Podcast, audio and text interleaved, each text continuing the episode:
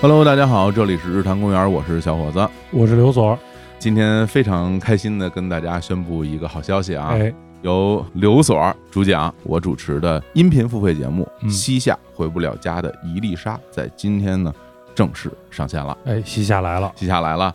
不熟悉刘所的朋友，我再次介绍一下啊，嗯刘所刘介群啊，北京市西城区文物保护所的副所长刘所。哎，大家好，之前我们一直在录关于历史相关的节目啊，嗯聊了辽代的、近代的、大理的，嗯然后很多朋友也想听西夏，我们也很想聊，所以呢，借此机会，然后西夏这一套的系列节目就是今天一口气全部上线，一共六集。哎首集呢是免费播出的啊，大家可以在日坛公园今天的主节目以及我们西夏的付费节目同时都能听到。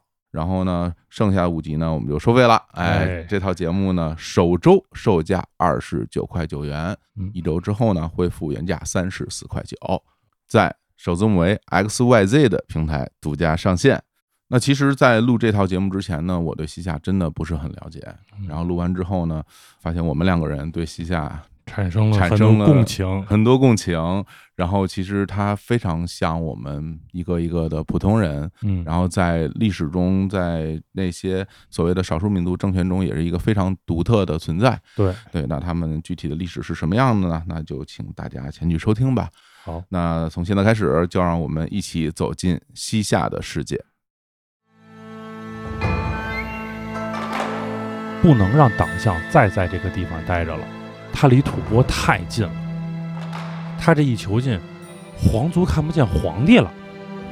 这个时候，有人跳出来反对元昊称帝，李元昊的母亲魏穆太后，我们要做到比党项还党项，统万城，真正意义上叫做固若金汤。你在那儿等着。只要我不死，你就活不了。重兵这个时候就不是攻下了，这时候成吉思汗灭夏。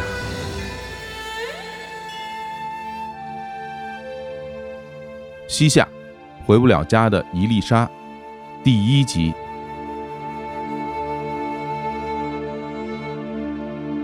那从今天开始呢，我跟刘所儿将在一起哎给大家讲讲关于西夏的历史。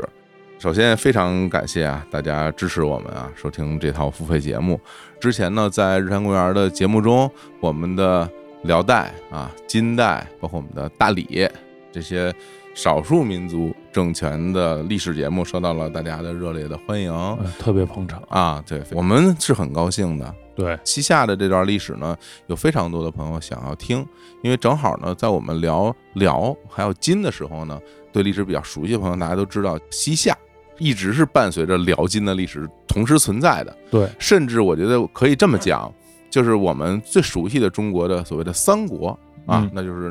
东汉末年分三国啊，这个魏、蜀、吴啊三个国家，但其实呢，在当年，比如说像辽、宋、西夏也是一个三国的概念啊。对，同时呢，在金、宋、西夏也是一个三国的概念，相当于西夏这个国家也好，王朝也好，它伴随着中国的历史，经历了两次所谓的三国的概念。所以今天呢，我们把西夏这段历史给大家好好的梳理一下嗯啊，让大家也同时在头脑中有个概念啊，跟我们那个辽金的节目其实可以同时的来收听，大家可以在一个差不多相当的时间维度上来理解那段时期的中国整个历史的进程。对对，对嗯，那好，那我们就正式开聊啊哎。就说到这个西夏呀，我想对于很多朋友而言，第一次知道这个名词，或许也是得感谢咱们那个金庸先生。嗯啊，在《天龙八部》中，西夏是一个非常重要的角色。比如说虚竹啊，就娶了西夏的公主，是西夏驸马。哦，啊、然后里边还有什么西夏一品堂啊，什么那些武功高手。从那个时候，我当时哇，我说西夏厉害呀啊！但实际上呢，我当时读的时候对西夏其实真的是一点儿都不了解。刘 Sir，你对这西夏有概念，大概是从什么时候开始？是上小学的时候看过一个由乌刚老师演的电视剧，哦，叫《贺兰雪》还是叫《贺兰山雪》的这么一个电视剧，嗯，就知道那个电视剧里演的是党项人李元昊嗯建立了一个少数民族政权，哦，但是其他的，因为那个时候我也就十岁左右，嗯，就再往深了就没有什么概念了。哦，那看来其实我们对于西夏了解真的很少。哎，我记得前些年我看过一个纪录片儿，嗯，就讲我们当时是怎么发现西夏亡灵的故事。哦，嗯，还是在六七十年代，大概我记不太清楚了。嗯就说发现那边有非常多的像金字塔或者土对坡一样的东西，嗯然后大家也不知道是什么。最后啊，一番研究发现是西夏的亡灵哎，然后这个亡灵现在坐落在宁夏对啊，银银川市川。对，所以说这个宁夏的夏跟嗯西夏的夏其实是有非常强的关联的。对嗯，这个地方是它一脉相承这么传下来的。哦，对，大家现在就能想象到西夏当年的国家大概的地理位置。对，咱们现在先讲一个大的概念吧。嗯西夏这个国家的存在大概是从什么时候到什么时候？就是我们说，其实西夏的国祚，因为我们之前聊过辽啊，聊过金啊，对吧？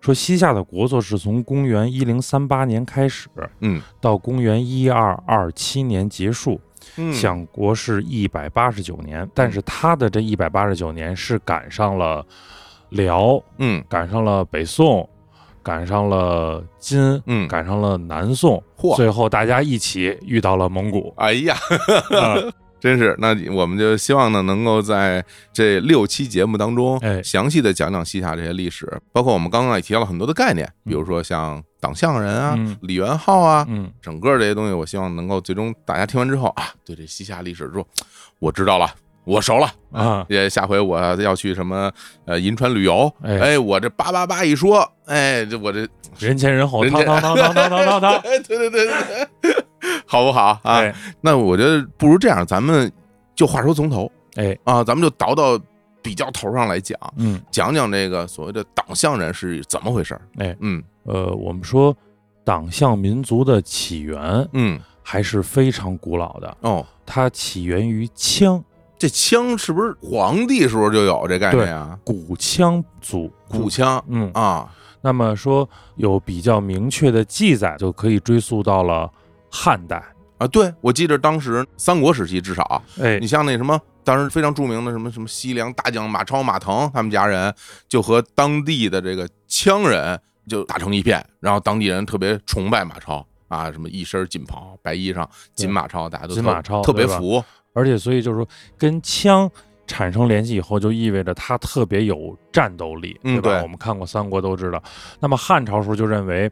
党项这些人呢，就是西羌的后代。哦，他们当时呢是居住在青海周围，就青海周围的草原，包括青海湖以南、嗯黄河上游，嗯我们说大通河黄水的源头附近的山地，山地啊嗯，，所以它的居住的环境来说，跟我们之前讲的那些民族还不大一样。不太一样。对，它像是它地势更高，嗯然后它属于高原地带出来的民族，嗯，地形也比较复杂。比较复杂，嗯，而且它是跟我们熟悉的吐蕃哦常年在一起混居的。哦，这样啊。嗯，哦，那他们的生活方式是游牧啊，还是农耕啊，还是在嗯我们说的这个时间维度内嗯，他们还是以放牧为主的，放牧为主？对哦，那地方可能种地也费劲，呃啊没法种，而且也没 高 学，可能也没学会。也没人教，这技术得得学技 术。那么史学界会认为说，像西夏什么党项语，嗯那么党项语跟古代的吐蕃语，嗯，他们都统一归为藏缅语系的一部分。所以在哦从这个角度来说，是把他们和我们熟悉的吐蕃人划为一个种群的。哦，这个对我来说是一个非常震撼的知识，嗯因为咱们这么说啊，嗯就比如说咱们从最开始说什么匈奴嗯，是吧？我们当时汉朝就讲大漠或者什嗯么草原上有匈奴，到后来有很多这个草原民族，我们其实。脑海里是有这个形象概念的，哎，就总体而言就会觉得就是蒙古族啊，嗯就大概那个长相啊，对，那个体型啊，生活方式也是这种在草原上游牧嘛，嗯，对吧？但是之前我对于党项就这一支，他们大概长什么样啊，然后怎么生活，其实是不太了解的。那如果按照你刚刚讲的，我是不是可以粗暴的理解为，可能长得就更接近于吐蕃或者所谓的藏民的样子？对，是吧？对哦，到了南北朝末期的时候，嗯他们的活动范围呢就在现在的青海的黄河上游，嗯，包括四川的松潘以西的山谷地带。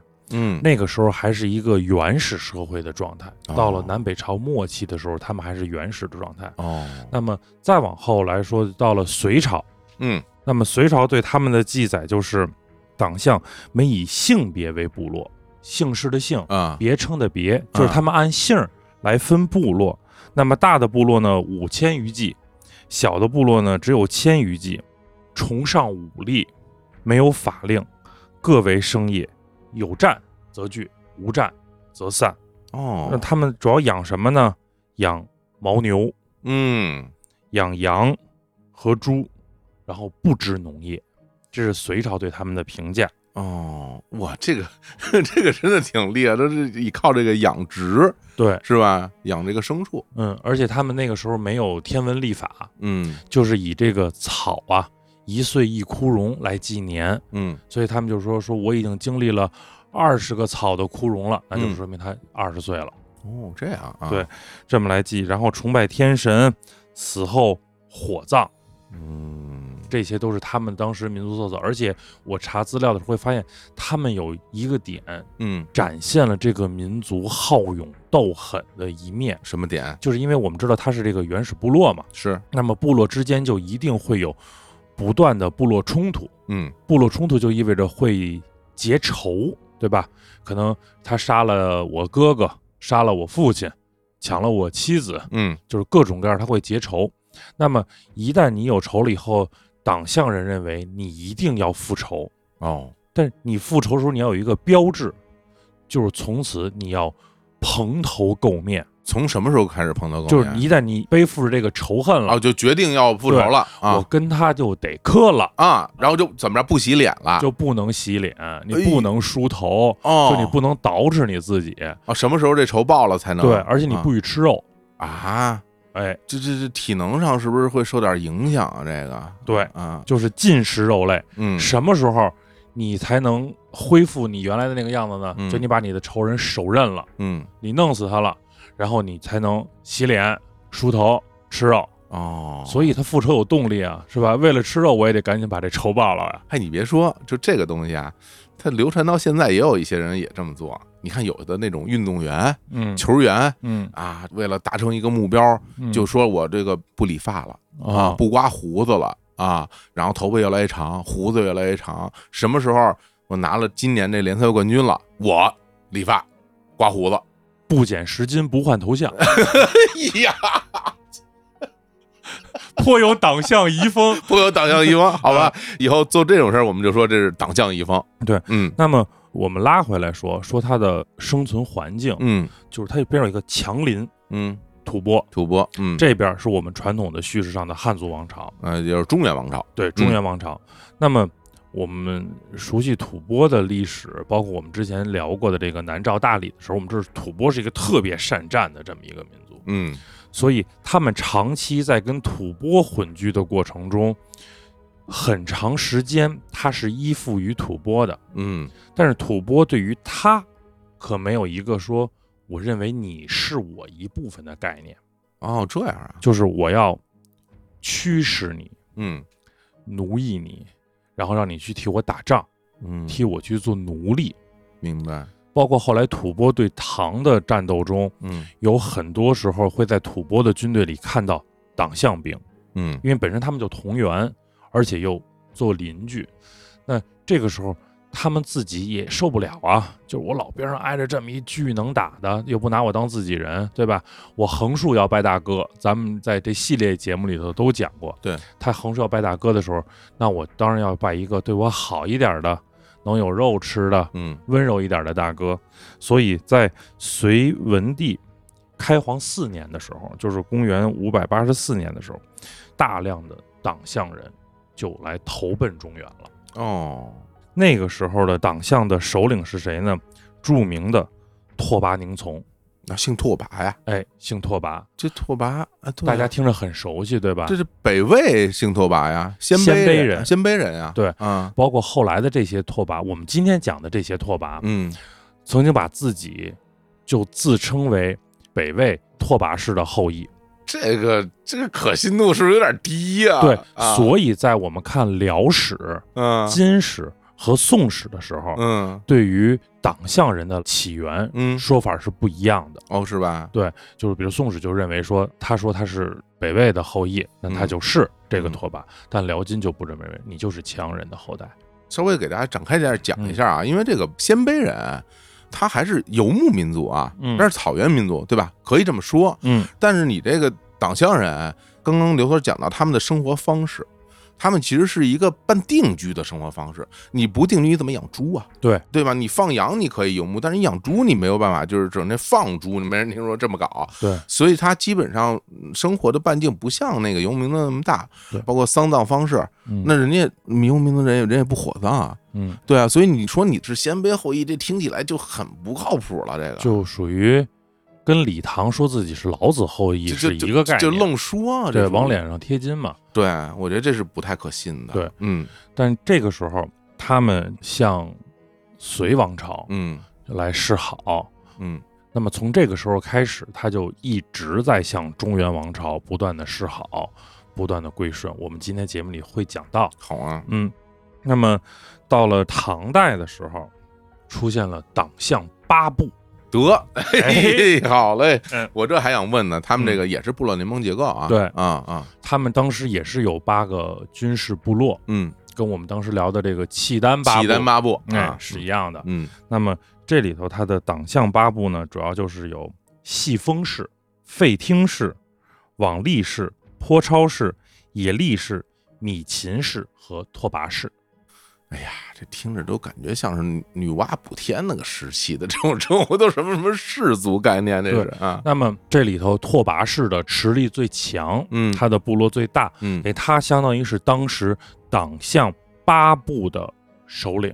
哦，那么其余的这些部落跟他形成了军事联盟关系，嗯通过通婚等各种方式来进行这个纽带式的结合。嗯，熟人社会嘛，对，嗯说白了，最大的问题就是在于大家一起在夹缝中求生存，对，大家一起获得这个生活下去的基本物资。嗯嗯嗯嗯，比如像我们后来会提到的野力士，嗯，我们后来讲到李元昊的时候会提到，那已经是拓跋氏的这个肱骨之臣了，哦就是他的左膀右臂了。嗯那么到了唐太宗贞观三年的时候，就下令让他们归顺了，因为他不断的在这个地方发展，嗯他还在跟吐蕃不断的结合，他就变成了在唐和吐蕃之间来回跳的这么一个状态。嗯，所以古代会有说“羌夹于汉藏之间”的说法，明白，就是我东边和我的西边是两个大壮，嗯，大壮，哎嗯，好，我一会儿跟你好一点儿，一会儿跟你好一点儿。嗯那么谁争取到了党项人，嗯谁可能在整个国境的边境问题上就能省很大的心。啊，对，所以唐太宗时期呢，就招抚党项，嗯党项呢就开始进行了归顺。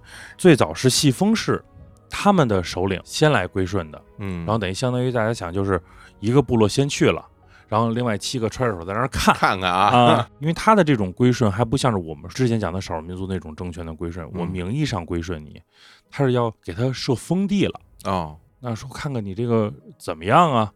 一看，哎，生活的还不错。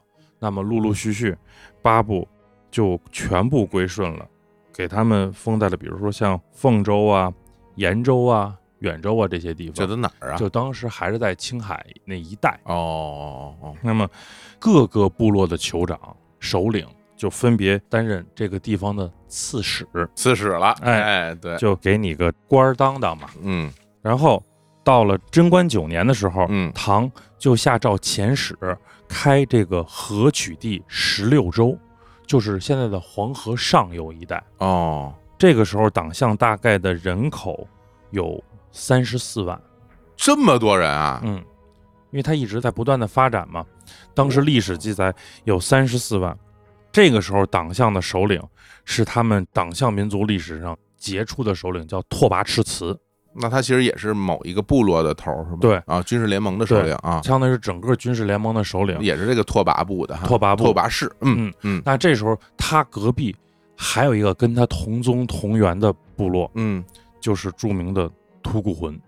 哟，这可有点名气啊，这哎，个吐谷浑的这个首领叫做慕容壮允，啊姓慕容啊慕容，哦这慕容复啊啊，我们这个这《天龙八部》里边说要恢复大燕国嗯，啊，这慕容复大家可能不知道这个大燕国是什么国啊，这大燕国是所谓的五胡十六国哎啊，那个时期的这个什么前燕后燕啊，哎，不是咱们那个战国时期的那个这个大那燕个国更早啊。了，然后这个慕容呢，人家正经是鲜卑族，哎，人是鲜卑族人啊。然后这个，哎，我觉得现在他们其实就把自己说的跟这个鲜卑人很嗯近，是吧？对，那么就我们说拓跋赤慈跟这个慕容壮允是什么关系呢？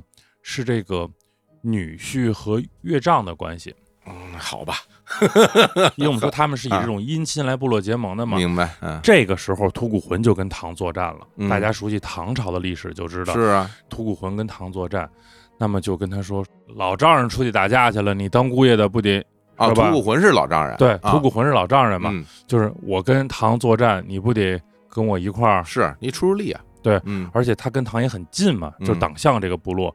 这个时候，唐朝这边的征吐谷浑的军事主帅是谁呢？谁呢？李靖，嚯，哪吒他爸哎是？吧？托塔李天王，哎，啊，托着塔晃晃悠悠就来了哎啊！是是是嗯，比较那个就是所谓的爹味儿很重的一个人，我们 历史上的李靖 还行啊，好吧，他一古人，他爹味儿肯定也重，那不用说 啊。啊祖宗味儿。对对对嗯啊，其实相当于李靖要去打吐谷浑，一定要就是先到党项，再到吐谷浑。嗯李靖这个时候他的身份是国公的身份啊，嗯那是国家高级领导人了。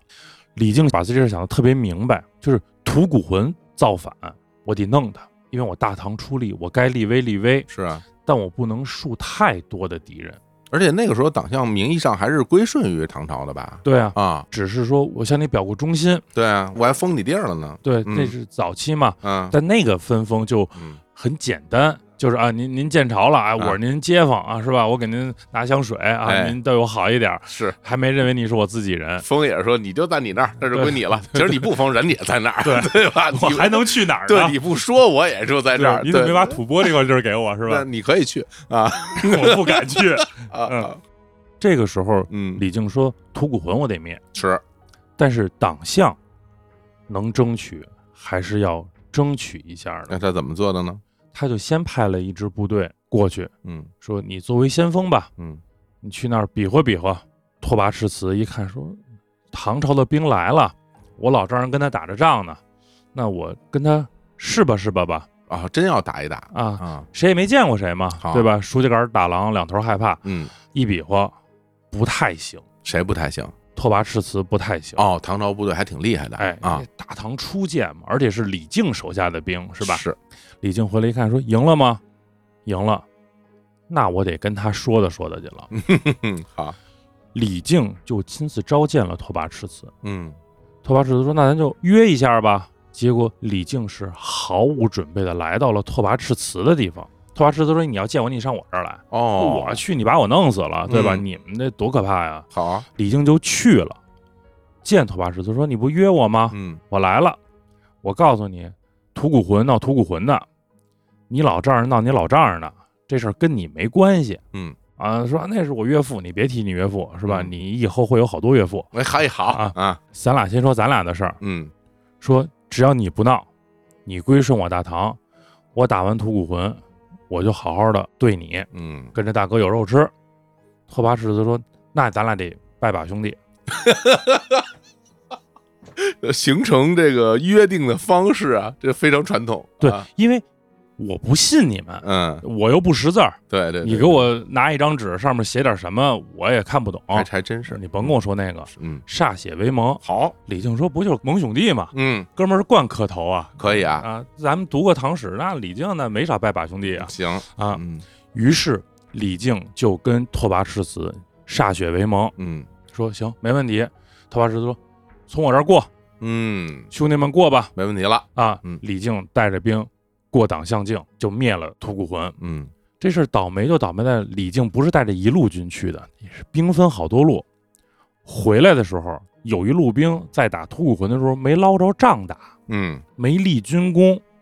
我好不容易出去一趟，旗开得胜，大家都别着人头，拿着辎重就回来了，我什么都没立，我怎么办呢？哎，这俩长得可挺像，哎呀，这点脏心眼儿啊，对吧？听着都都生气啊。拓跋赤子想，哎，这不是友军吗？嗯啊，慰问一下友军，友军把刀掏出来了。哇，就劫了党项部，嗯拿党项部的人头冒充吐谷浑的人头，就回去报功去了，嗯说你看我这歼敌无数，但是回去以后呢，朝廷对不上账，说这李靖已经回来了，班师回朝了，我这事儿都已经对完了。嗯咱打比方说啊，李靖说我灭吐谷浑部，总共歼敌六万人，嗯，你又弄来五千人，你这五千人哪儿来的呀？是啊，这事儿对不上啊！李靖说我没看见你啊，嗯一查，这不是敌军，这些头颅是友军的。哎呀，这可怎么弄啊？太宗皇帝就为了安抚党项人，就把这个人充军发配了。嗯这么着，本来拓跋赤子就觉得说，那我得跟你干了，说你这弄死我老丈人，然后你们回过头来又打了我一顿，不讲信用，不讲信用，对吧？嗯这么一看说，哦，原来是一场误会，嗯好吧，那我就跟你搞好关系吧。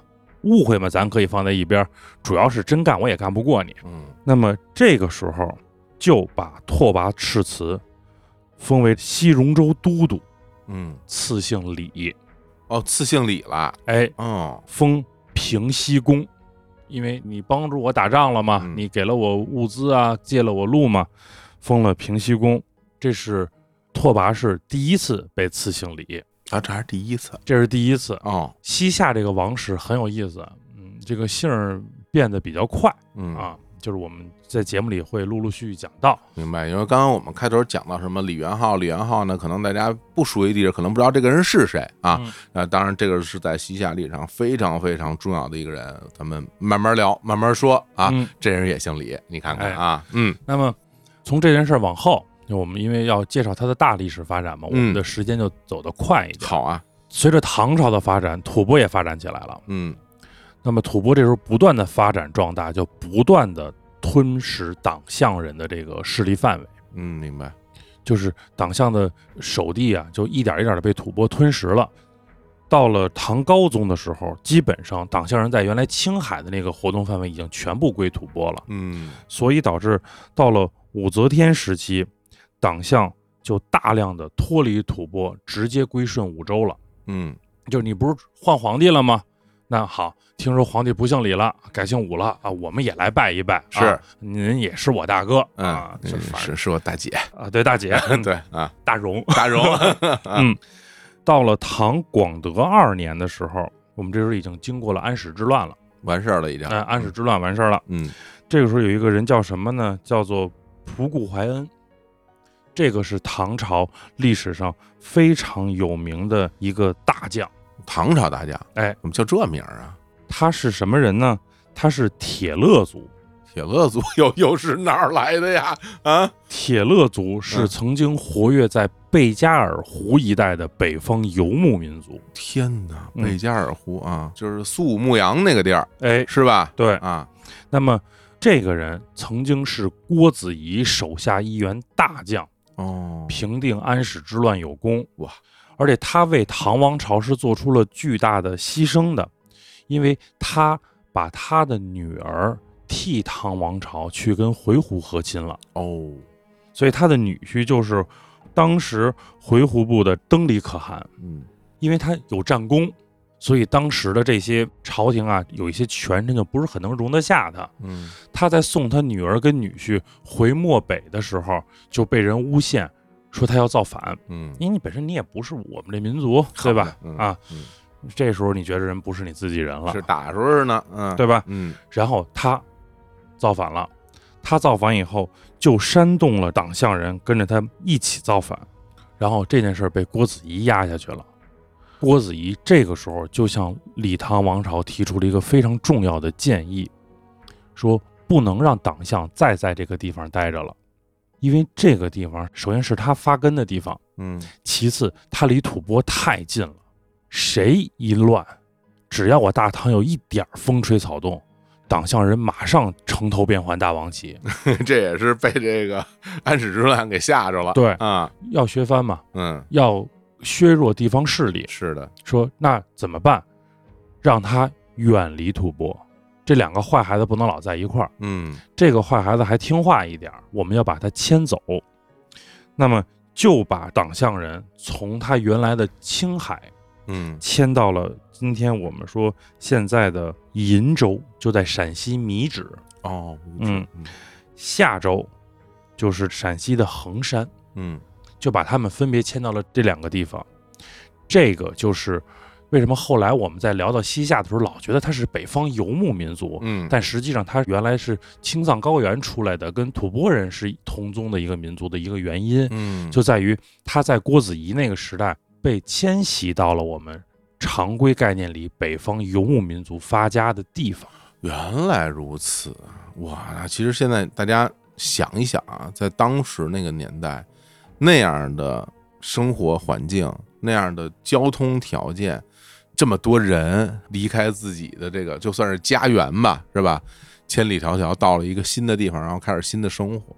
对，对嗯嗯，很辛苦，真的是啊，好远呐、其实，嗯而且也是、是当时民族不够强大的一个体现。对，而且那个时候党项各部啊还没有一个所谓的一个大统一的概念，还是以这种部落联盟的方式在生活。对，相当于这一次大迁徙是一个很漫长的历史过程。是节目时间的原因，我们直接说到结果。嗯这个时候，党项就被分成了两个大的部群。嗯那么分到夏州的就叫做平夏部，嗯另外一支呢，就给分到了庆州，就叫做东山部。嗯，这两个大的部落就分开了。那么在夏州的这个地方的平夏部，就是我们这一个系列节目的主角儿，后来建立了西夏王朝的这一支。嗯所以也就是说，他为什么一直会有夏的这个称呼？哦那么这里就要说一下夏州这个地方。嗯，这个地方为什么叫夏州？因为曾经这里有过一个政权叫大夏国，大夏国大夏国啊不是夏朝，嗯是大夏国。那么大夏国的创始人是谁呢？建立夏州城的这个人是谁呢？著名的匈奴的赫连勃勃大王。哇，匈奴人了啊，哎草原民族草原民族嗯为什么要说一下夏州这个城？这个城关系到了党项民族未来的发展。哦这个城历史上叫做什么呢？叫做统万城。可以说，统万城是赫连勃勃这个人一生的心血。这个。赫连勃勃，包括这个大夏国啊，嗯，是大概什么年代的事儿啊？我们说大夏国这个事儿是什么时候的事儿呢？嗯就是东晋十六国时期了。哎呦，那更早了对，。匈奴铁服部赫连勃勃大王。哎呀，什么大王州，那都是哎呀，这历史知识太多了。那简单说啊，简单说，稍微的补充一下，简单说呢，就是这个三国嗯，东汉完了就分三国，嗯三国完了呢就进入了这个两晋两晋啊，两晋后边这个东晋呢就是东晋十六国，哎大概是在什么时候？公元大概四五百年、嗯，那个时候的事情啊，也是古代了，古代啊，那么这个统万城，嗯刚才火总介绍完以后说一百多年了，是吧？到他们这个时候啊，统万城已经过了两百多年了这。还有吗？哎，啊，统万城，真正意义上叫做固若金汤，这么牛啊！特别牛。他是赫连勃勃大王一生很厉害的一个成绩，就是盖了这个统万城。而且听着吧，都有点意外，因为这个匈奴是游牧民族，嗯这游牧民族不定居，人 人家就不盖城，人没有这种生活习不惯，盖是不盖，啊，是吧？一盖就盖一厉害的对。王啊朔怎么说来着？嗯不动则已，一动就雷霆万钧。好嘞，那啊么，统万城在哪儿呢？在哪儿啊就在这个陕西靖边。嗯因为统万城的建造啊，是用这个河底的泥沙掺石灰，哦，特别的牢固，所以呢，它盖好这个城墙以后啊，太阳一照泛白光，雾，当地人就管这个城叫白城子。哦，现在这个地儿还叫白城子，而且现在统万城的遗址还在，还有遗址呢，还有遗址，是地基还是有城墙啊？城那个土夯我的天哪，他真厉害，对吧？？千年之城啊，这是一千多年啊一啊。千多年了，这统万城为什么坚固呢？因为赫连勃勃这人是一变态。啊，这个这那我们今儿这聊到这儿就多聊你两句。说说我听。听吧，啊，怎么变态？嗯，我们从小都知道一个成语叫自相矛盾，嗯对吧？对，这赫连勃勃干两件事儿，一个是筑城，一个是造兵器。嗯，那他筑城跟造兵器是同时进行啊，他就让这两拨人啊凑一块儿。你不是做了一把刀是吧？嗯你拿这刀啊给我杵这城墙，嗯杵进去了砍做城墙的，啊、哦，没杵进去砍做刀的。那这人还够你砍的 吗？这个啊，所以赫连勃勃是中国历史上一个有名的变态嘛。哎呀，啊好，啊，我们就说回来，嗯因为夏州是统万城的基础，党项人在这里头定居，嗯，所以使党项人一直以夏州为根据地，哦，所以他后来的封号一直跟夏有关，原来所以他如此最后建的国家叫大夏。哦，这么回事儿。嗯，所以你看出来，就是他们之所以能够定居，是因为他们本身就有点儿定居，哎，他不是说完全改了，对他原来是一个游牧，嗯然后他到了中原，他就不游牧了。其实这个是很难改的。中国历史上这些游牧民族进入到中原地区，改变生活方式的历史有没有过呢？有过嗯。哎就比如说咱们这个战国时期，嗯，像这个中山国，哎，哎，这中山国现在的遗址是在哪儿？是在咱们河北嗯，乌托河嗯那一带。那中山国是哪儿来的？这所谓当时叫做狄，哎，其实也是游民，是被打到那儿去的。对，打打打打打，最后找了一个水草丰美的地方，说这地方呢，跟当年我们这个能够游牧地儿挺像的，嗯然后就在那儿慢慢的发展建国啊，然后最后呢，也是在这个燕国呀、赵国呀、齐国呀中间各种盘旋，因为小国家嘛。嗯但是慢慢的，他们也建成，嗯，也在那儿建了自己的城池，也慢慢的有这种定居的生活了。嗯这有，但是其实在我国历史上不多见。对，嗯所以党项人定居，我们现在说是迫于环境的需求。嗯，我本身在我自己青海那儿，我这养点牦牛是吧？对对对，啊多养点好养点猪什么的啊，野，牦牛、家牦牛的，嗯然后我待不下去了，被唐嗯怕他跟吐蕃接着俩坏孩子在一块儿，是啊是吧？强行就给你搁到这儿来了。嗯但是唐也没想到的是，给他搁到了一个固若金汤的统万城，哦，给自己包括后来的中原王朝就留下了一个隐患。就没想到能发展起来，对，是吧？那么大的历史来说啊，加快速度的说，唐慢慢开始走向衰落了。是的，到唐朝晚期的时候，出现了一个著名的农民起义，嗯，皇朝来了。皇朝起义了，哎，嗯皇朝起义的时候，唐朝是唐僖宗在的时候，嗯，唐僖宗围长安，就开始让大家勤王，平皇朝起义。那么当时党项的首领是谁？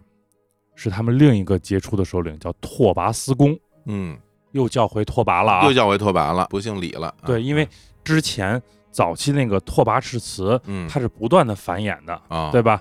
大家都是这一支，而且离你这么远了，这个时候还叫拓跋思恭，而且不是政府直接给他下的命令，嗯是下到了地方官，地方官把命令下给他说：“哎，现在大家都打皇朝呢啊，嗯说你们也有一支人马武装，去吧。”他就带着他的弟弟拓跋思忠，就来秦王了。 嗯，这个时候，他遇到的对手就是皇朝手下一员猛将谁呀？这是朱温。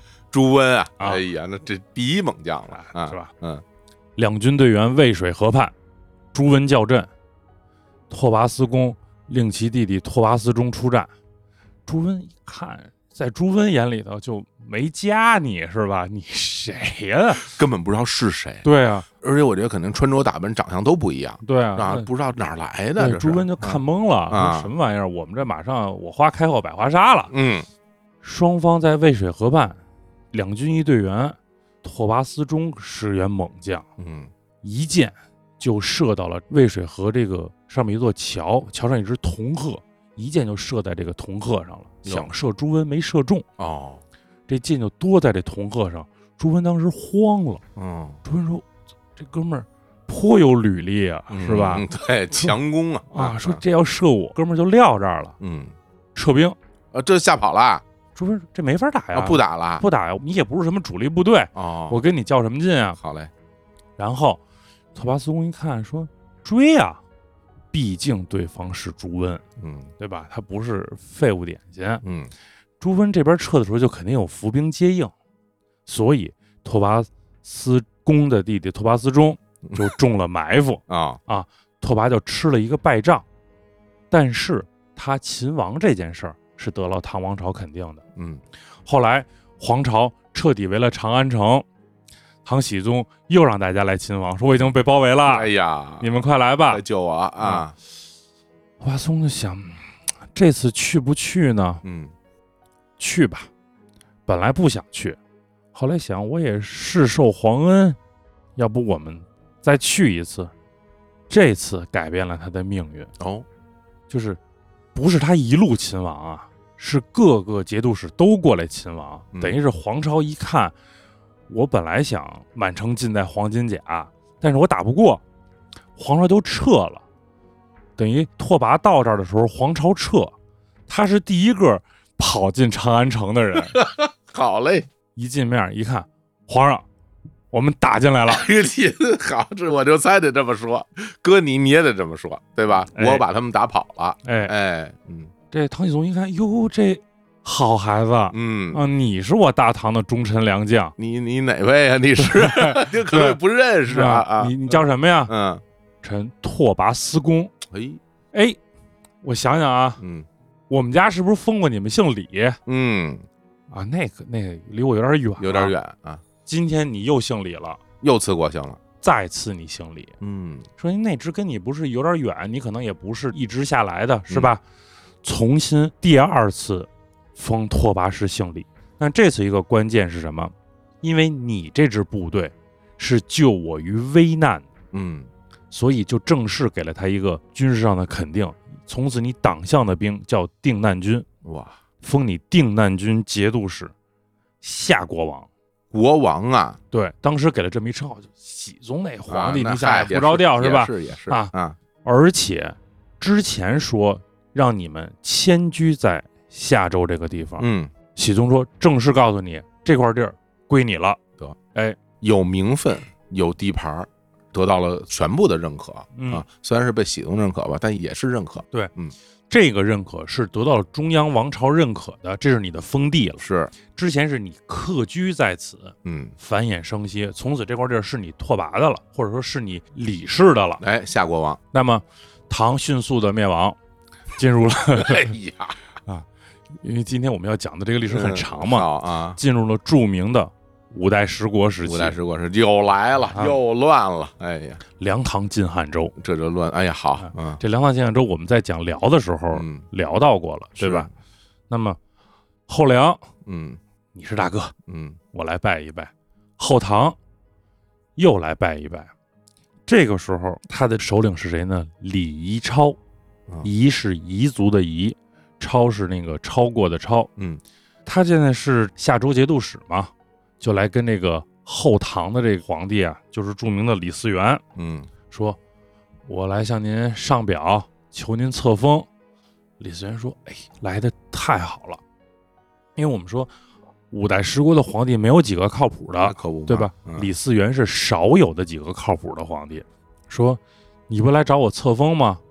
我告诉你一个事儿啊什，么事儿呢？嗯我要好好封你了。哦， 但是呢，你别在夏州待着了，夏州这个地儿啊，太难攻了。你老在那儿，我永远弄不了你。嘿，那也不能直说呀，这个啊，他心里是这么想嘛，对啊我弄不了你，嗯那怎么办呢？我给你换房吧，哦，换哪儿啊？要换到跟当时福延节度使，就是现在陕西富县这个地方。嗯跟他这个节度使叫安从进，跟他对调，嗯说你别在那儿待着了，你去这儿，嗯，让他去那儿，你们俩换一下，你好好在这儿生活。这李一超一想，别来这套了，我之所以能安全的生活在你们这些人环境当中，就因为我有夏州，我有统万城，我只要从统万城带着兵出来，嗯，我就是个死，肯定啊，我不去。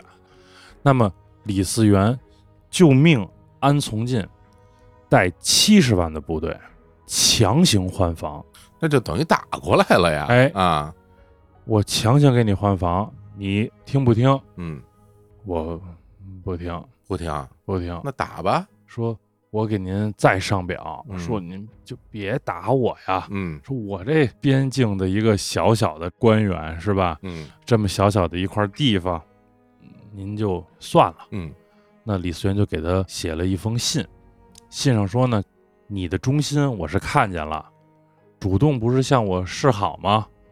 但是我告诉你啊，听话什么事儿没有，不听话灭你全族，够横，打吧。嗯，这个时候已经有聊了，哦，已经有聊了，已经有聊了。嗯那么这边开始跟辽开始勾搭，这边他统满城真的是好手啊，嗯一直熬到后唐，完蛋，嗯，梁唐晋汉周就一直这么着扛扛扛扛扛嗯，扛到北宋来了。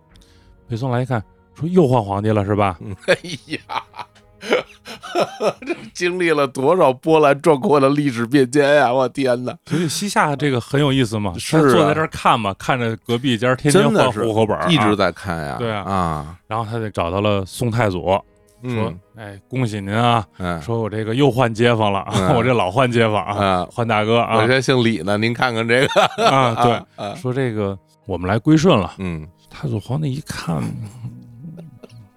行吧，嗯你是归顺我了是吧？嗯，先不说你统万城的那个事儿，咱先把这事儿往后放一放。那说什么呢？我有一个心腹大患，哦， 名曰北汉。哎呀哎呀，这倒霉催的，这个简单说一下北汉是怎么回事啊？啊我们在聊辽的时候说过，嗯，宋太祖继了这个后周的衣钵，是对吧？那么这个时候，北方有五代，嗯那继承梁唐晋汉周五后代周，嗯，这五代后周被宋取代了。是，那南方还有十国呢，哎，这十国里头有九个在南方，一个在北方，嗯，就是这个北汉。嗯太祖遗愿就是要灭北汉，哎因为他是先易后难，先把南方这九个打完了，最后要打北汉。所以宋太祖一直没打下北汉，对吧？嗯我们在辽朝聊过，后来太宗还要打北汉，是，呃，北汉找着辽大哥大哥，他又打我，啊是吧？对对对对对，这个时候太祖打北汉，那就跟这个当时党项的这个时候已经不是李义超了，嗯。这个时候他的首领是他的弟弟叫李义殷，您看看，这刚换一弟弟，那边都换了多少朝代了？对，哎，说我要打北汉，你不是效忠我吗？你得出兵吧，嗯兵我没有啊，大哥，你瞧我这是吧？啊，穷家破业的，那你出我没出兵那出点我什给么？您出点马，您哎看行不行？哎呦，你们这帮人有马啊？懂我？太祖说了，嗯这你太懂我了，我宋朝什么都有，就是没马。嗯对吧？这个时候的党项就给北宋伐北汉提供了马。虽然太祖没有灭掉北汉，但是这个仗是打得还不错。是回来的时候说，这个党项人很听话，是，啊、我得好好的犒赏他一下，主要是要拉拢他一下，因为辽也在拉拢他，嗯对吧？宋太祖说怎么犒赏他呢？赏玉带一条，玉带一条，玉腰带一条，哇，这是什么概念呀？赏赐给你点东西嘛。哦，你不就给了我点马吗？说白了，啊？对吧？从外交礼仪上，我赏赐你条玉腰带，这个事儿很有意思啊。说问问他们这个首领啊嗯，多大腰围啊？天哪，这都什么故事？啊这个这是正这式真事儿，真事儿正式的对故事啊，特严肃，太严对肃我说了。我一胖子，我都开始聊腰围的对事儿对了。对，您说说来来说啊，他腰围，咱就说现在的话啊，嗯说皇上，我跟您说，嗯问完了，说他们那边的那个头儿啊，那个首领啊，嗯，腰围啊，四尺多一点儿，四十多一点儿，一大胖子。这也太胖了。太祖坐这一拍腿，我赔了。 这家和田玉做了一四尺多的大皮带给送过去啊了。哇，但是这件事儿以后，嗯宋对于党项开始用我们在讲南诏大理时候提到过的机米统治，嗯，我们讲过这啊个吉米州，吉米州哦哦，开始实行这样的机米统治了。嗯那么再往后就到了宋太宗时期，嗯这个时候李怡因去世以后，他的定难军节度使，他们一直世袭罔替着这个称谓嘛，传到谁了呢？嗯传到了著名的李继捧的手里。李继捧继这个节度使的职位，他的叔叔们不同意，李家内部发生了这啊个内乱了内乱，啊，一部分人就跑到了鄞州，嗯另外一部分人呢就占据了夏州，让李继捧就有点儿架空了。于是，李继捧以节度使的身份进东京汴梁，见宋太宗，把太宗高兴坏了。嗯因为这么多年呀、这节度使不会进来的。嗯，为什么大家要当节度使？就是因为可以拥兵自重。是，那么进来，而且不是说李继捧自己进来的，是拖家带口全部进来。天哪！完了，太宗就问说：“ 小伙子很懂事儿啊。哎呀，这玩意儿明显是真的，因为你拖家带口的意思就是说我完全的就都托付给你了。一般来讲，拖家带口来了，你可以回去，这家和口可就走不了了，对吧？这就是质子了。”而且他还带来了鄞州、夏州、随州、右州、靖州、吴州，就他当时自己势力范围的几个州，说我给您交过来了。他有那么大势力范围？，对他一直在不断的发展嘛，嗯说把我自己手里点地盘儿我说了算的，我给您交过来了。说我那几个叔叔啊，他们自己什么要占鄞州、占夏州都甭听他们的，我还是正统的定难军节度使，嗯我带着地盘儿，带着老婆孩子，我来交给您。您看，让我就在这儿好好生活，大哥，你得保着我。嗯这个时候说可以，前提你把统万城给我拆了。哦所以统万城是在宋朝初年的时候被毁的，哦，因为我实在怕了，只要你有这个东西，我就干不过你。有哎所以现在想起来吧，真的令人非常的好奇，就这个城它到底坚固到什么程度哈、历经了这么多年，在大家眼里都是一个就所谓的牢不可破的这么一个地方。然后包括你把这个土安城给我拆了嗯，他过去就拆了呗。嗯，那具体怎么拆的，其实我这是不是也是个谜？反正我们是拆过过去，比如说清朝的这个夯土墙，嗯做文物工作嘛，嗯所以说一直聊历史，但我一做文物的嗯，可费劲了，是吧？那大锤砸上去就一白点儿。这么结实啊？嗯，那你想那时候也没有现在的这些机械、这些工具，嗯当时是怎么拆掉的，我就估计就很难考证了。李继捧就入了宋朝，嗯那么就是你不能再叫定难军节度使了，对吧？那是前朝给你的，我现在大宋了，封叫张德军节度使，他就留在了汴梁城，居于京中了。嗯这时候大家就想，是不是党项这个民族完了，嗯你就彻底招安了，对吧？用咱们现在话说，你就招安了。嗯那当时留在鄞州的一支他的族亲嗯没跟着去，听闻李继捧的这个作为以后，决定跑，哎呀，哎，这个人就是他的族弟李继迁。李继迁带着他的这个谋臣啊，他的弟弟啊，向李继捧告假，披麻戴孝，进门就哭。他这族兄嘛，说你哭什么呀？我奶妈死了，我得奔丧去。他说嗯那你去吧，去吧，你去奔去吧，你能干嘛呀？嗯就以此为由，开始反宋。嗯那么李继迁就是我们说的后来建立西夏国的李元昊的祖父，哦，所以李继迁到后来李元昊建西夏国的时候，被称为太祖，嗯，追风啊，对，嗯追封太祖了。嗯那我们呢，下面就要开始着重的介绍一下李继迁的个人奋斗史。是啊，这弟弟跑回去了哎啊，他怎么在那儿经营？哎，嗯大家有一个概念啊，就是最后一任的定难军节度使嗯李继捧可不是李继迁的亲哥哥，哦是他的族兄，对吧？啊，堂兄可能连堂兄都不是，哦，又明白了，是啊族兄。嘿，所以其实李继迁本身在当时的党项贵族里头，不是最主要的那一支，明白，这是一个背景。嗯李继迁跑了，开始干嘛？今天这个词大家都能理解，打游击战。哦，人那个时候那个城已经拆了是吗？，对啊，而且那哎呀个城市让李继鹏给献给送了，对吧？就是嗯他之前的五个州，全部都献给了北宋，嗯所以就相当于我党项自己是没有地方了，嗯我要重新建立根据地。嗯，那说明那些地方是不是已经被北宋给接管了？等于啊，对也没有抵抗，是吧？对那就那接管了啊，这个领导都带着人过去就散了，是了吧？啊对，这事散儿了就散了，那大家分行李那了。大家肯定要散了呗，对吧？是吧？当头儿都走了，对啊，拖家带口人都走了，我还跟那儿瞎抵抗什么呀？他就开始要打游击了。嗯，那么我们现在就要介绍一下这个李济先同志是怎么打游击的。他手底有兵嘛？哎，这是一个好问题。啊，拿什么打游击呀？他哎我们啊，来介绍一下啊，嗯他跑了以后，他跑到哪儿去了呢？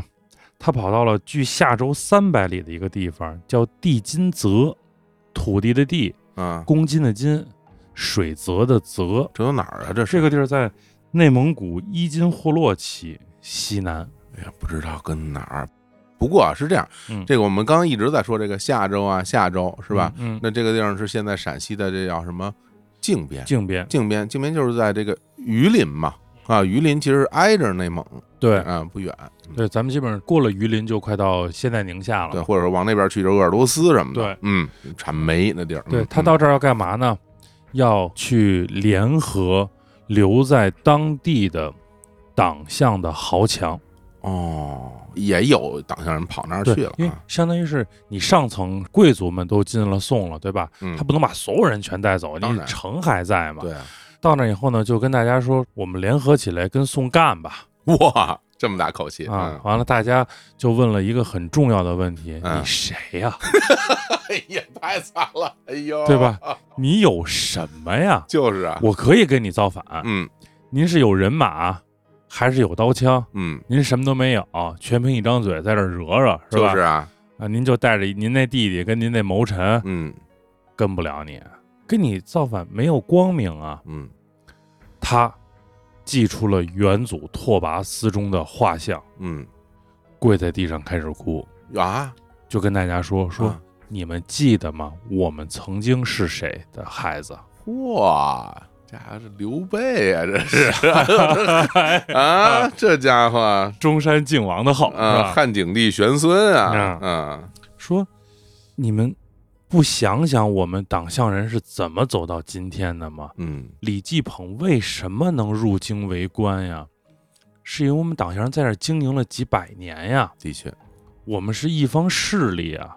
说我们是自己做一方势力好，还是进京当个顺民好呢？我们要进去，无非就是给人家当马前卒嘛。嗯然后大家在那儿想啊，一下想起了曾经自己辉煌的祖先的历史，嗯，大家觉得说你说的对，有道理，嗯，我们跟你干。那么这件事儿就发生在公元九百八十二年。嗯那么到了公元九百八十三年的时候，他已经手里有自己的一个武装力量了嘛？嗯，干嘛呢？开始频繁的骚扰宋朝的河西诸州，嗯就是当时绝大部分都曾经是他们的领地，致使像鄞州啊、夏州啊各地就永无宁日了。那么太宗皇帝肯定不能接受这件事儿。就是啊太宗皇帝当时派了一个人，这个人叫田钦祚，他是什么官儿呢？是叫银夏随友，这四个州可曾经都是党项的啊，嗯叫银夏随友都巡检使。嗯，就像我派了一个人天天巡这四个州，哦，就派这个人和他的副将叫袁继忠率兵开始攻打李继迁。他们是兵分三路，控制了通往夏州的所有的要害。李继迁听到以后呢，准备夜里去偷营，嗯说：“你们不是在这儿兵分三路吗？准备偷营。”但是没能取胜，就跑了。跑了以后呢，就又回到了地金泽这个地方，反正是一路打一路跑。只有地金泽这个地儿是他的一个根据地，他屡次的想往外突。他当时想法就是，无论是鄞州是夏州，我占一个州就行，是，我先有块根据地，嗯对吧？就跟刘备当年的做法是一样的。是啊，这很像，是不是？嗯啊那么这个时候，宋太宗呢就出了一个特别绝的一个招儿，说你不是带着党项的这些旧部在这儿打游击吗？嗯救命！银夏，刚才我们说的那四个州的官吏开始招安，招什么？招跟着李继迁的党项的普通老百姓。嗯来我们这边儿，给你房子，给你地，给你吃的。这招对于李继迁来说，杀人诛心，釜底抽薪了。是因为你没有房子，没有地， 没有吃的，是吧？对啊嗯那么这时候他的那个谋臣就一直跟着他那个人家呢，叫张普，就对李继迁说：“宋军啊，驻扎在银夏的军队十分的厉害，我们呢跟他们打仗呢很难打得过，而且他现在这个政策呢，使我们众叛亲离，所以我们现在一定要选一个地方。”我们曾经的领土里的只有一个地方特别适合我们发展，这个地儿就是右州。这个字儿怎么写呢？是一个宝盖儿，下面一个有没有的有。哦哦右州，右州呢，在今天的内蒙古叫鄂托克前旗东部，哦因为这个地方呢，土地呢还算肥沃。关键的是，它往下有衡山，陕西的衡山，嗯它有一个天然的屏障，宋军呢不好进来。一旦这个地儿我们得手以后呢，就跟当年的统万城一样，我们比较好守。有险哎嗯那么李继迁呢，就联合着当时他手下的这些党项旧部，包括他找到了西戎嗯这些诸部，说我们打右州吧，嗯也没打下来。嗨九百八十四年，他在打右州，没打下来，怎么办？重新回到地金泽休养生息。 这地金泽可真是个好地儿啊嗯，这个时候呢，他就想说，既然我占城占不了，我唯一的一个办法，再想发展自己，就是只能不断的吸取小部落来。嗯他就去让他的弟弟呢，叫李继冲，去招安河西的诸多小的这些部落，嗯就还有一些零散的小部，因为我们说党项八部是大部嘛，还有一些小的部落，其中有一个叫做咩卫族的酋领，这个人的名字我觉得特别有意思，所以想在哦节目里头聊一一下。说一下这个人叫做魔病人碾牙，磨磨磨病人对啊碾牙碾牙，嗯哇这听着挺挺气派这名字对啊，这个人呢就一直呢，本身就是一个病人造反分子。啊你看啊，啊就是行，说反正跟谁造反都是 造反，行就是这样。他在不断的去发展他的势力范围，到了九百八十五年的时候，他呢就给当时的银州节度使叫曹光实去了一封信，嗯说您看啊，我出来造反这么多年了，嘿我也没成事儿，嗯说不如我我我诈降吧，啊不是嘿好家伙把实话实说话说出来不如我看投降吧，哎哦，好好好好，哎呀，好嘞，嗯，我投降吧。嗯这时候他呢，把兵呢就埋伏在了一个叫做嘉卢川的地方，在今天陕西嘉县西北部。嗯这个曹光实就觉得说，嗯、可能真的是你打不过我们，嗯你投降了，这样的功劳我不要白不要。就是那么曹光实就出来了，就来纳降来了，嗯，遇到伏兵，曹光实被诱杀。好家伙，嗯诱杀以后，他就偷了他们的旗帜，占领了银州，自称叫都知藩落使，就是说我在这儿开始管你们这些人了啊，你嗯们这些散落的这些人都归我管。同年三月，攻打惠州，就是今天的甘肃的靖远县，一把火把惠州就给烧掉了。然后这件事儿把太宗又给惹急了，嗯太宗就开始派大将叫田仁朗去镇压李继迁。田仁朗大胜，嗯李继迁当时手下的几个部落长，比如叫哲罗玉呀、包括哲罗玉的弟弟启埋啊，这些人全部都战死了。李继迁又受到了一个重创。这个时候，田仁朗的军队就驻扎在了随州附近，就现在陕西绥德。嗯然后李继迁呢，准备去打抚宁。田仁朗知道这件事以后，特别高兴。为什么呢？他说，以前的党项人啊，往往就是带着一群乌合之众啊，扰我边境。嗯他们打赢了呢，就往前再努努；嗯打不赢呢，就跑了，找不到他们的巢穴，嗯，就我逮不着的一狠的。嗯如今他带了一万多人，气势汹汹的来了，我能跟他决一死战了。哎呦，这事儿其实我一直都觉得是很难的一件事儿。嗯、比如说，咱们读这个中国历史，咱们就想当年啊，这汉朝，比如卫青、霍去病嗯，攻打匈奴，嗯其实就有一个非常大的困难，你不知道人跟哪儿。哎，你说最后他们真的就能把这匈奴驱逐出去哈？嗯，那其实是非常非常厉害的。你说那那茫茫草原、茫茫大漠，你上哪儿找这些人去啊？嗯，所以你看李谦这个做法也是，反正我就这么多人，我来回乱窜，到处跑，到处打，你也不知道我跟哪儿。而且大家想想看，我们聊了这么长时间，他一直打仗这些地方都什么地方？就是黄土高坡和草原的过渡地带，对，就一直在这种地方到处乱跑。嗯，你你哪儿找去啊？这根本找不着人，这很困难的。而且这时候呢是李继迁，相当于是自己自投罗网，嗯，他去打阜宁，来了，对吧？嗯这个田师长就说，阜宁这个小城，他带着兵一围，阜宁但凡守得住几天，我从后面就把他包了，嗯包了我就给他灭了，嗯 绝好的时机。哎，这个时候怎么还长叹一声啊？你啊，出现了我们一个老朋友，谁呢？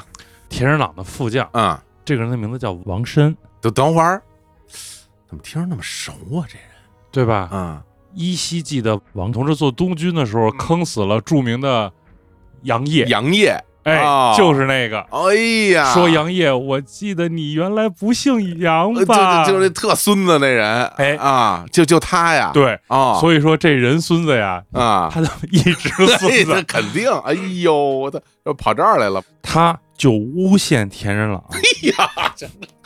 哎，说这田仁朗啊有二心。太宗皇帝是吧？我们说高亮和车臣同志嗯也不是一忒明白的人，嗯太宗就把田仁朗下狱了。然后呢，田仁朗就跟太宗说：“说我已经想到了能拿下李继迁的招了，嗯可惜还没能实现。嗯说李继迁这个人呀、深知西北的情况，而且在当地呢又很得民心。说您要不然就安抚他，怀柔把他拿下；嗯，要不然就把他灭了，绝不能姑息他。留着不成留，这人，留着早晚是个祸害。这句话呢，太宗听进去了。太宗说：“那你既然还是有点用哈，我不杀你，我就把你给流放了吧。”太宗于是派王申带兵进攻李继迁，好，嗯就说李继迁这个时候有多么的不堪一击啊！王申把李继迁都打赢了。哎呦，那么这个时候收复了银州，我们说李谦不已经占了银州了吗？嗯收复了银州，一路就又打下去，不断的削弱李继迁的势力。那么到了公元九百八十六年的时候，李继迁看见部落的溃败，嗯看见了宋军的强势，于是定下了对于党项人来说非常重要的一个政策，就是联辽抗宋。猜到了，猜哎，到了，这这还是得找大哥啊，找人帮忙，对，嗯那么辽呢，就封李继迁为定难军节度使，同时以宗室女嫁给李继迁。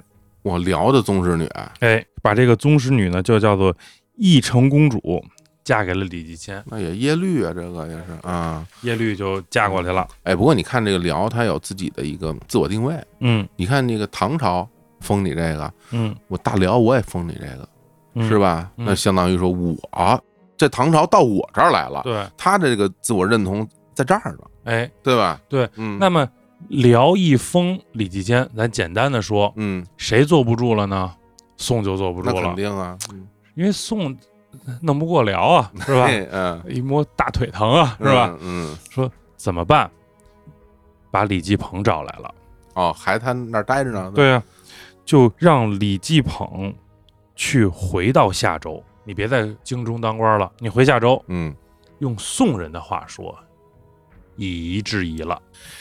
也是。其实这招挺那什么的，这所谓一山不容二虎嘛，嗯对吧？你又节度使了，那、那我那再给你一节度使，让你们自己内部乱起来，哎，是不是有点这种想法啊？而且这个时候宋太宗嗯，就赐李继鹏姓赵了，哦你也别叫继鹏了，啊，从此你改叫保忠，赵保忠，赵保忠。啊哎呀，这乱的，好哈，赵保忠就赵保忠吧，嗯嗯李继捧这人也挺逗，咱还接着叫他李继捧啊，啊也挺逗的。这个皇帝给了这么一个使命呢，让他去招降这个李继迁，你或者牵制他，嗯或者弄死他，或者招抚他，他也做不到。那可不，那他怎么办呢？他跟皇上说：“哎，我这个族弟啊，愿意归顺了。嗯”太宗一听就特高兴啊，说：“那这样的话，你守夏州，就让他守银州吧，封了李继迁银州刺史。”嗯， 李继迁说：“哇，去去去，我已经有大哥了。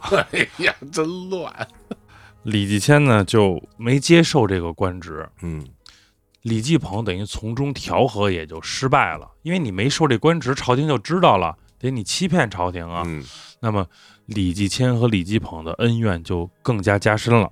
啊，到了九百八十九年的时候，李继迁就去找他自己大哥辽朝，说：“我跟李继捧之间有恩怨，说您呢帮帮我，啊帮我把我哥哥给灭了。嗯”到了公元九百九十年的时候，李继迁呢还是不断的在攻城，嗯但还是败得多，胜的少。但是辽看着李继迁这么能闹，就能折腾，哎，辽还挺高兴的。辽这个时候呢，就我觉得这招特坏啊，嗯封你一夏国王，辽正式封党项人国王了，哦，夏国王。夏国王，但是这时候夏州可不在李继迁手里， 我听过这种方啊法，对吧？我给你画一饼，嗯，反正你打去。反正这地儿是你的了，对对吧？拿不拿来看你自己的本事了啊，我不要，有本事你自己拿，嗯拿了你就在这儿当国王。嗯那么，就使得李继迁呢就更加热衷于跟宋打。战斗，对，但最起码这时候他有一个保证，就是辽不动他。嗯到后来呢，一直在宋的西北边境的不断的作乱。到了九百九十二年的时候，李继迁呢就引诱李继捧呢归顺辽，赵保忠，哎，嗯让保忠归顺辽，然后他趁机在李继捧归顺辽朝的这个过程中，他把李继捧原来地儿给占了。好，这件事儿呢，就使得圣宗听了以后呢，非常的气愤，哦，是吗？你对我也不忠心，嗯合着你是等于是，咱们现在说的一句话啊，叫骑着长城骂达子啊，嗯不顺南不顺北。好嘞啊啊就你自己这点小九九。你这也嗯啊，，于是派韩德威去银州质问李继迁。韩德威，大家听这个名字就能跟我们之前讲的韩德让对上了，对吧？是不是对一家人？就一家人啊一。家人啊，嗯嗯这个李继迁呢，采取了一种比较好的处理方式，就是我不见你，嗯，对啊啊，别你不说是来骂我吗？啊嗯，我不见你，好，嗯我只要没见你，你就没骂上我。哎，对对对对对， 韩德威一生气，直接打，嗯把这个银州啊就给掠了。嗯掠了以后，辽军呢就撤了。李继迁等于是把这个辽就给得罪了，怎么办呢？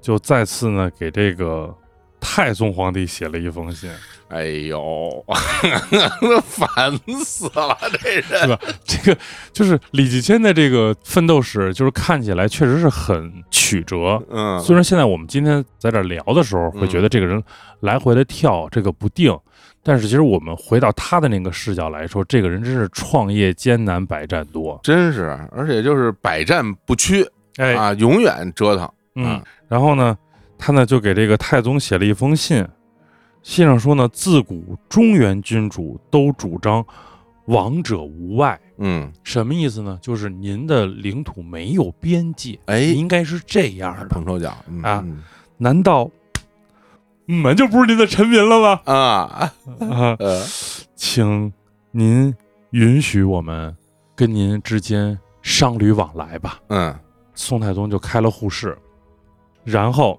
他又跑到辽圣宗那儿说：“韩德威打我。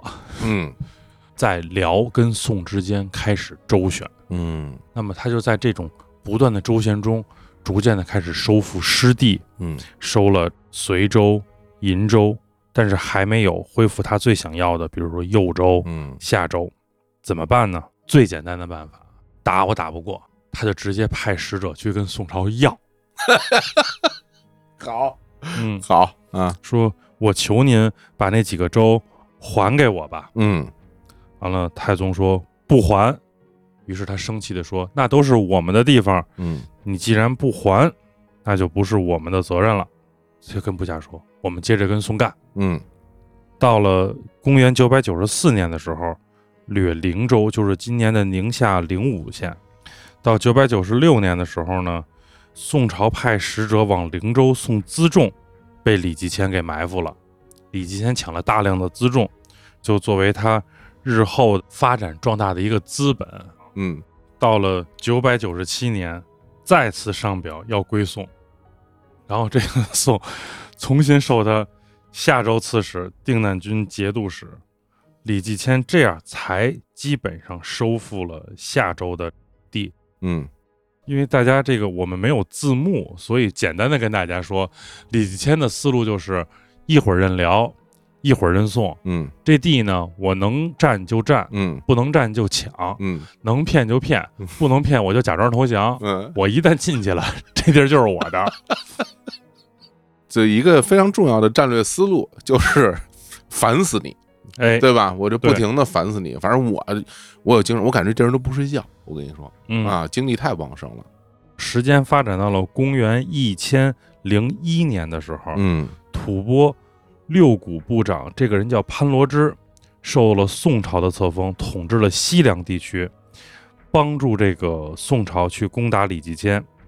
李继迁这次答应了，哦，厉害了。哎，因为不断的他也自己在发展嘛，嗯那么李继迁打赢了以后，马上干嘛呢？觉得哎，我跟宋现在打了，不是可以赢了吗？但是我再往宋的腹地打，我也打不过去，我把我自己这块地儿占了就完了，是吧？开始把他的矛头主要转向了吐蕃跟回鹘，嗯就使得吐蕃跟回鹘重新依附于宋，嗯开始跟李继迁进行作战。那么这个时候，李继迁的主要的作战对象就变成了回鹘跟吐蕃。嗯到公元一零零四年，李继迁因伤去世，哦，时年四十二岁，这才四十二啊，才四十二岁。这辈子也没干别的了，就对一直在打呀。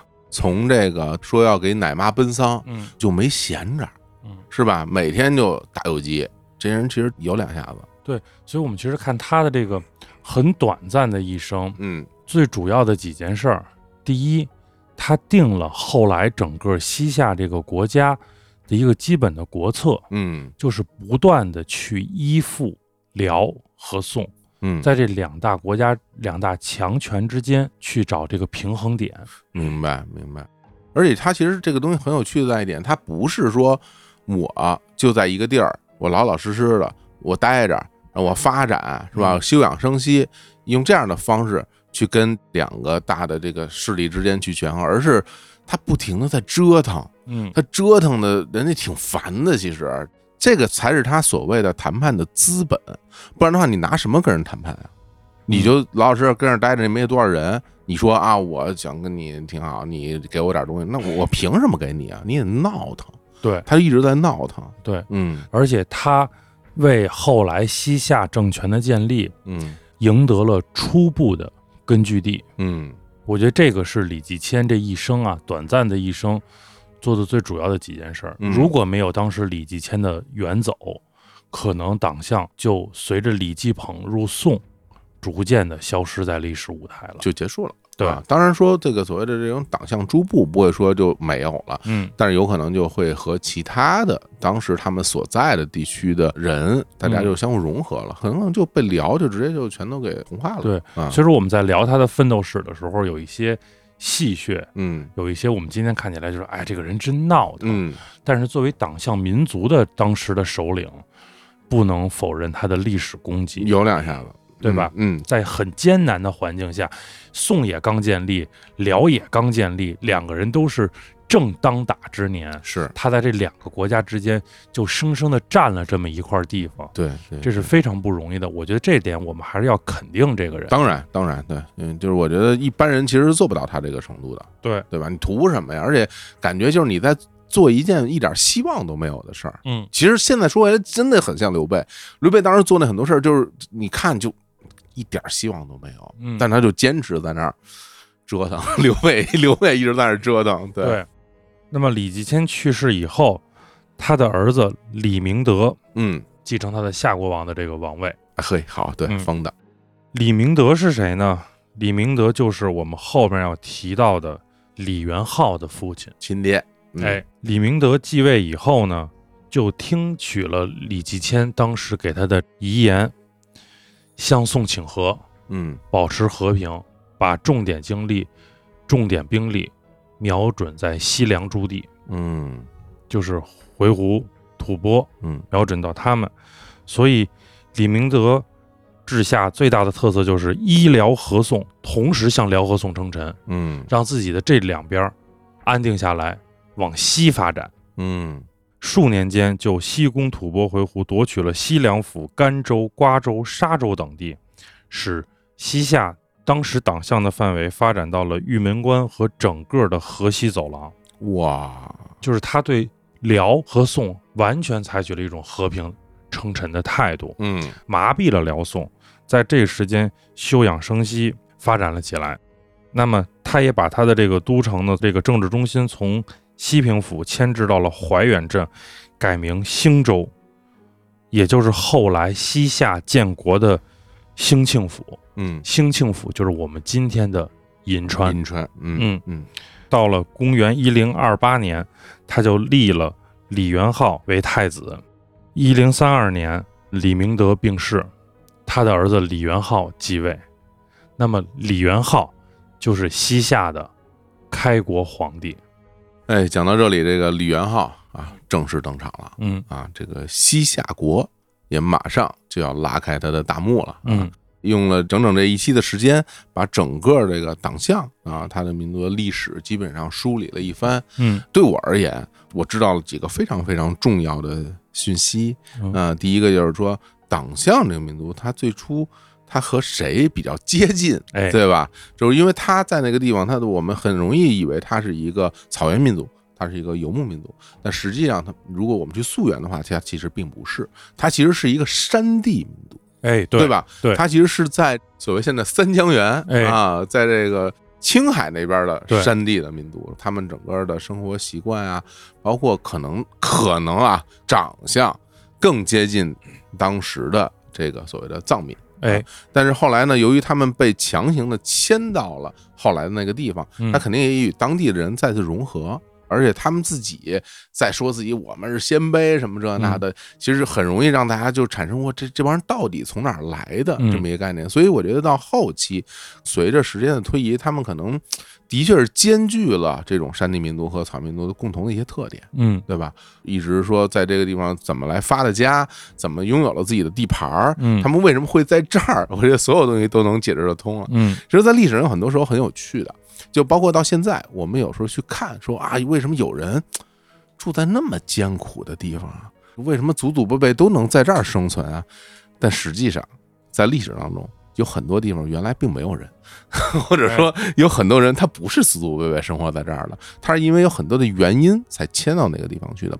像西夏这些人也是，他们本来不是在这儿生活的，不是在这儿起源的，但是因为历史的原因，他们被放到了这儿，于是在这个地方就开始发展出自己的一段历史。我觉得这个是一个非常值得大家去玩味的地方。哎，而且我觉得，就是通过我们介绍党项的发展的历史，嗯可能就比较好的为后面我们要介绍整个西夏这个国家嗯是一个好的一个背景介绍，因为嗯它是一直从它诞生之日起就是与强国为邻的，嗯但是它又不像我们讲的南诏和大理，嗯，因为南诏跟大理是偏安一隅的，哎，对，它不在正中间儿，它没夹在中间儿。对，比如说，现在在一个国际上的这么一个概念叫什么？叫做大国之间的缓冲区。嗯，对，很多大国家中间都有一些小的国家，那这些国家其实有他们存在的非常重要的意义。那我觉得西夏这个国家也一样，在嗯对，当时在这个位置上，他们能够发展起来也是非常厉害的一点。嗯，对，而且就是在这样的环境下，它发展成了一个幅员非常大的一个政权，嗯他看了辽，看了金，看了宋，迎来了我们说的蒙古。